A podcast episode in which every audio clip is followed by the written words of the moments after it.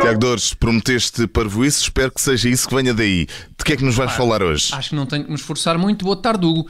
Ora, então cá estamos, não é? Hoje calhou-te a ti, a fava, de fazeres isto comigo, verdade? Lá teve que ser, é verdade. Foi uma surpresa, confesso que não estava à espera, Tiago. Sa pois, sabes qual foi o teu azar, Hugo? Teres assinado contrato com o Observador já há algum tempo Pois. e não teres visto as letras pequeninas, onde se diz que com azar podias ter de pontificar nesta minha rubrica. Se tivesse assinado o contrato hoje, já não haveria essas letras pequeninas. Ah, não? Mas como é que sabes isso? Sei porque a partir de hoje está em vigor uma lei que proíbe aquelas cláusulas dos contratos, nos contratos com, com bancos ou com empresas de telecomunicações, por exemplo. Eh, Uma, cláusula, um- uma lei que proíbe aquelas cláusulas dos contratos com letra muito miudinha, sabes? Muito miudinha. A partir de hoje está proibido o tamanho de letra inferior a 11. Oh, Tiago, na minha opinião, esta Está- medida só, só peca mesmo por tardia. Eu, por acaso, acho que até cheguei em boa altura, sabes? Porque assim já assinei o meu contrato com o Observador, onde coloquei em letra bem miudinha, lá está, que basta a esta rubrica ter um vislumbre de humorismo a cada trimestre. Ah, logo vi. Um vislumbre a cada trimestre, o que é exigente, é pá, sem dúvida, mas acaba por me dar alguma margem de manobra. Certo, Tiago, mas estou salvaguardado. Sim, creio que esta lei é importante, porque dá mais confiança às pessoas quando vão ao banco, por exemplo, não é? Quer dizer, se a preocupação do governo com esta lei é dar confiança às pessoas, então esta legislação devia valer também para os oftalmologistas. Para os oftalmologistas. Oftalmologistas. Mas como? Não, não estou a perceber. Podes explicar melhor? Posso, embora não esteja contratualmente obrigado a fazê-lo. Então vá. Não, que também pus lá no meu contrato, que não tenho de fornecer qualquer espécie de explicação adicional para raciocínios que ainda assim careçam claramente de sentido. É isto que está lá, está lá escrito. Pus lá isto mesmo no contrato. Com um tamanho? de letra, com tamanho de letra 2,5. Enfim, mas como é para ti, Hugo, eu explico. Então vamos lá. Agradeci- Estou muito agradecido, Sr. De Tiago. nada, de nada. Portanto, repara, se é para dar confiança às pessoas, esta legislação devia valer também para os oftalmologistas. oftalmologistas.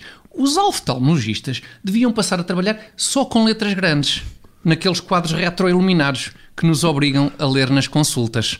Aquilo só com letras garrafais era um grande boost de confiança para tudo o que é cegueta, que ficaria assim convencido de possuir uma visão ao nível de um super-homem. Autor desta rubrica incluído.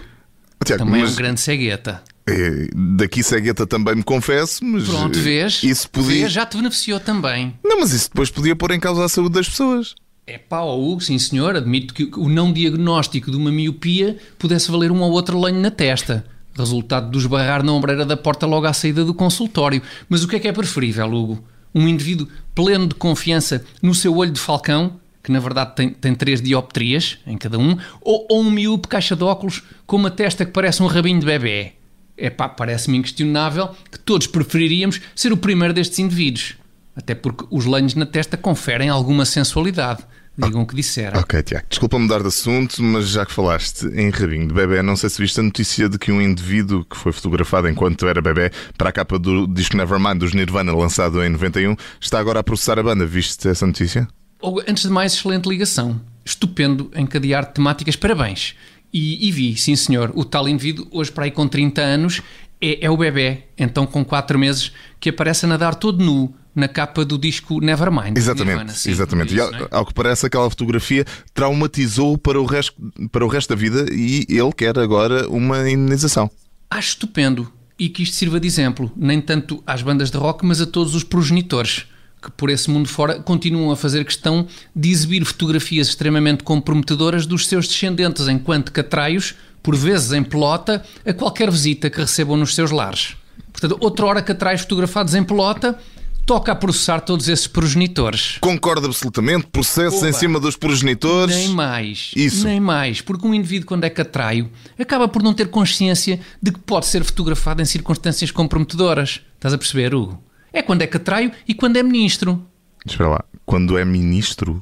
Exatamente. Quando se é ministro, também não se tem consciência que se pode ser fotografado em circunstâncias comprometedoras. Por isso é que tem de haver alguma fotografia do carro do ministro Eduardo Cabrita, é para que de uma vez por todas nos esclareça a que velocidade seguia a viatura na A6. Que é feito dessa fotografia comprometedora, Hugo? Ah, Tiago, que receio, é feito dessa fotografia? receio mesmo que Nevermind possa também ser a resposta a essa questão.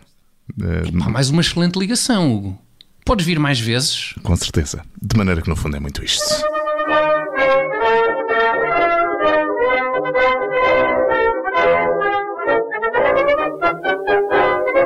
O De Maneira que no fundo é muito isto vai ficar disponível daqui a instantes em podcast para ouvir de segunda a sexta-feira nas tardes